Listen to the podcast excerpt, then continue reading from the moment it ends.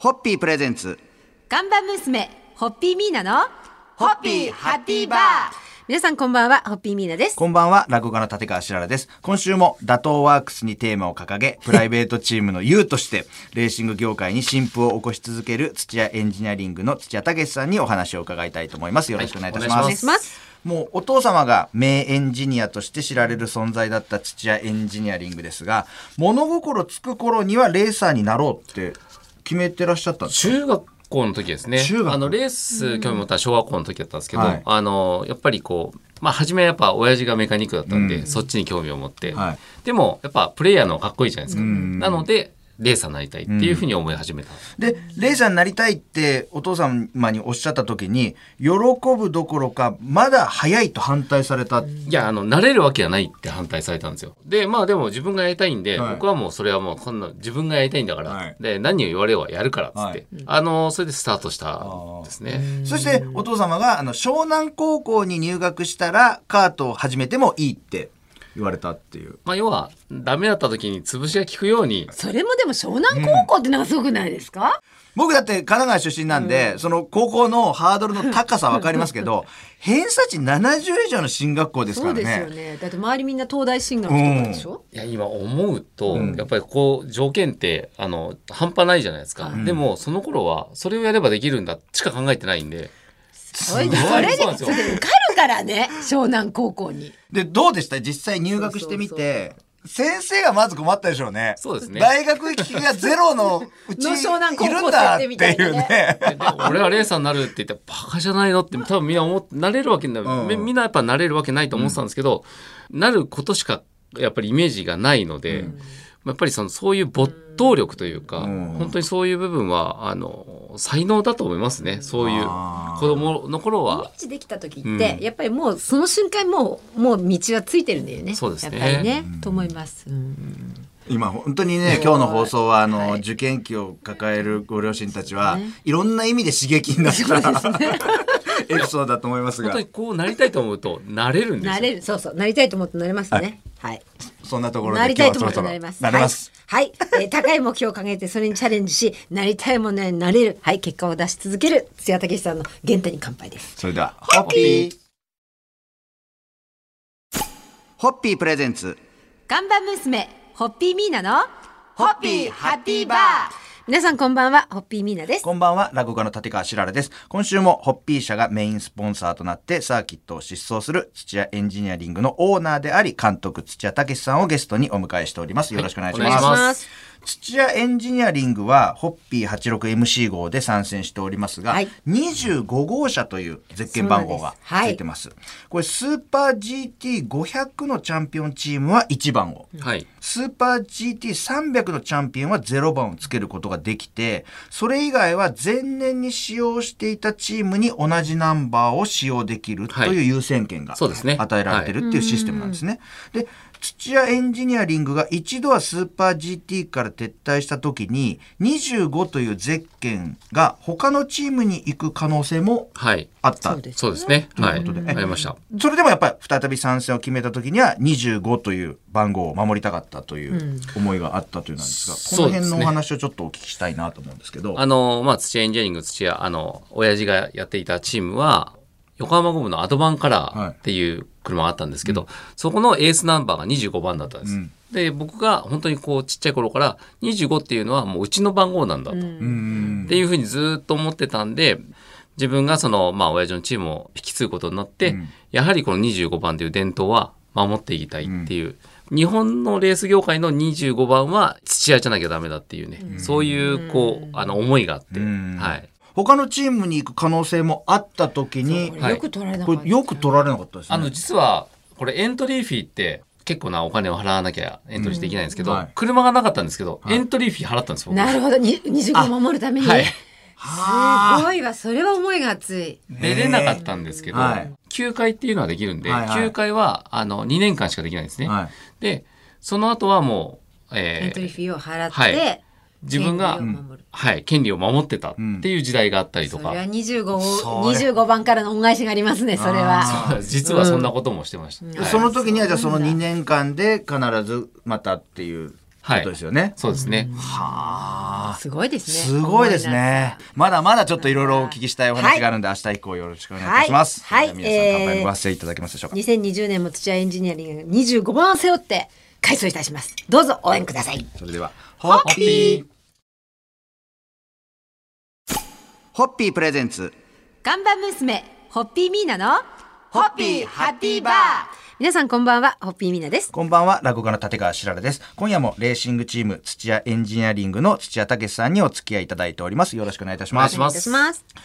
自動車レースの世界は F1 を筆頭にサーカスに例えられてるそうで、なるほどなるほどまあ各地を転戦しての日々について、そして改めてどんなスケジュールで動いているのか、やっぱわからない方いっぱいいると思いますんで、ねこう、どんな感じで年間をこう、スケジュールで動いてらっしゃるんですか？あの、まあ、GT 選手権に関しては、はい。まあ、年間8戦あるんですけど、まあ、日本で7戦あって、あと海外、タイラウンドがはい。1戦あってっていうところで、まあ、その中で車を全部バラバラにして、あの、レースごとにバラバラにして、また組んで、で、また動いていくっていう感じなんですけど、はい。まあ、うちは、新品のパーツをちょこちょこ変えられるぐらいの、その、まあ、裕福なチームもあるんですけど、うちはそういうチームじゃなくて、みんなで手作りでこう、やっているチームなので、まあ、それが職人を育てるんですけどね、まあ、大事に大事に使って、ん。あの、それで、あの、まあ、技術を磨いていくというね、そういうテーマもあってやってますね。でそれが大体それをだから戻ってきたホピコを一旦バラバラにしてチェックして組み立てて予選に持っていくっていうので大体その1ヶ月とかそうですね一ヶ月。なるんですよね。1ヶ月をそうやってはい。ただ時には1ヶ月ない時もありますもんない時ねもあったり、他のレースのあの仕事を受けてやってたりとあか、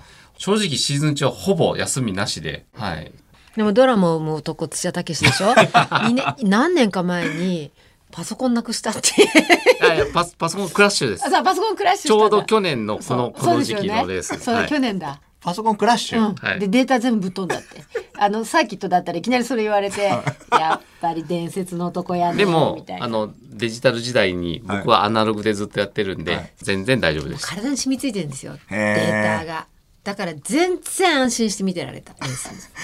聞けば聞くほどいろんなお話をお聞きしたくて、まさかあの、レース界の日程をいろいろちょっとお聞きしようとしたら、パソコンなんともないよって話に最後行き着くとは思わずに はい、もう時間となってしまいましたが、まだあと明日、明後日とちょっと土屋武さんのまだまだドラマたくさんありますよ。お聞きしたいと思いますんで、はい。今日のところはとりあえず乾杯のご発声で締めていただけますでしょうか。えー、本当心も体もタフで温かくて、はい。本当に素敵な土屋エンジニアリングの皆さんに改めて乾杯を捧げますそれでは、ホッピー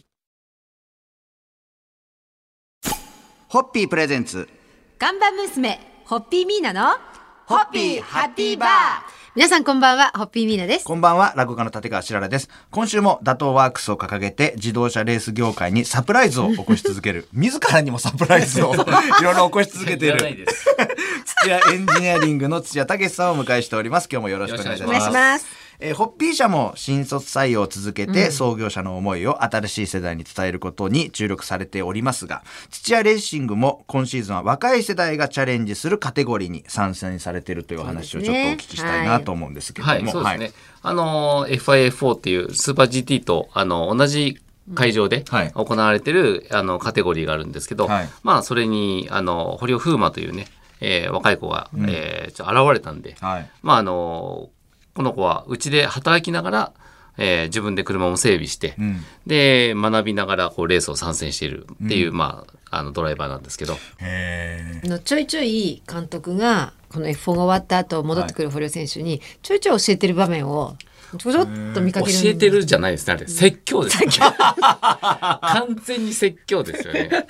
まあ、要は昭和の時代って、はい職人さんの、その、要は弟子を取って教えるっていうのは、もう褒めてるとこなんてみじんもないじゃないですか。うん。それはやっぱり育てるために絶対必要ですよね。でも最近は怒ったらやめるから怒っちゃダメだとかあるじゃないですか。あるあるある、うん。でもそれじゃ職人って絶対育たないんですよ。そうですね。そうですね、でしかもこのレースの業界っていうのは人の命を預かる、うん。でも自らの命を懸けて走る、はい。そういった部分でまあぬるま湯で育ってきた子たちがここで生き抜いてチームスタッフのみんなの生活を背負えるぐらいのたくましい、あの職人になれるかっていうと、やっぱりぬるま湯じゃできないんですよ。うん。でやっぱりここは心を鬼にしてガンガン行ってるっていう、そういう感じですけどね。その場で教えてくれるから、うん。堀尾選手はやっぱりラッキーだなって思う。これ、そうん、そんなに帰ってからじゃ、自分も何が起こったか分かんなくなっちゃうけど、レース終わった直後にすぐ捕まえて教えてるから、すごいしかもこうなと思う。思いをそのままストレートにやっぱりこいつのためにはこれがいいんじゃないかなっていうのをドーンってストレートにいくんで響くとは思うんですよね。まあ今日のお話はねそうですねそういう堀尾選手のお話ははいちょっとちっちゃい感じでおそうですね。聞きしました、はい。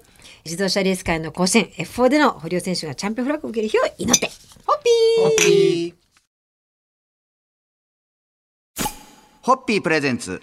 看板娘ホッピーミーナのホッピーハッピーバー皆さんこんばんはホッピーミーナです。こんばんは、落語家の立川しららです。2週間にわたって土屋エンジニアリングのオーナーであり、監督土屋武さんにいろいろとお話をお聞きしました。ありがとうございました。ありがとうございました本当にね、まだまだまだまだお聞きしたいこと。ゃあ来週も行きましょうか。たくさん本当に、もう 本当に。もう、あの、ホッピー飲みながらゆっくりお話をしたい。番組関係なく、お話をお聞きしたいぐらいなんですが、改めて、えこう来シーズンの目標みたいなものも、まあ時間の制限もあるんで、どうでしょうか？そうですね。ん発表できる範囲で、発表できるかどうかわからないですけど 目標は自分たちを常にあの成長させる、あの1ミリでも、とにかくその昨日の自分に負けないようにというか、ん。あの常に前に進んでいく。でそれを応援してくださってる皆さんに見てもらって、あ応援してよかったなと、ん。で自分ももっと頑張ろうと思えるような走りを届けられるようなでそれやっぱチーム全員でそういうふうに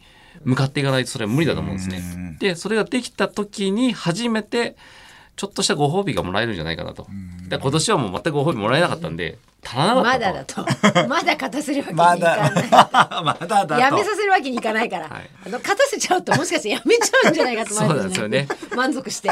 なのでやっぱり夢は、はい。みんなでその成長して、みんなでその喜ぶ日が来るようにっていうところですね。はい。あの本当土屋エンジニアリングってあったかいチームであの応援団も含めて、うちが昨年シーズンから18シーズンからメインスポンサーさせていただいてるじゃないですか。私が行くと皆さんうちのハッピーとかうちの前掛けして私を迎えてくださるんです。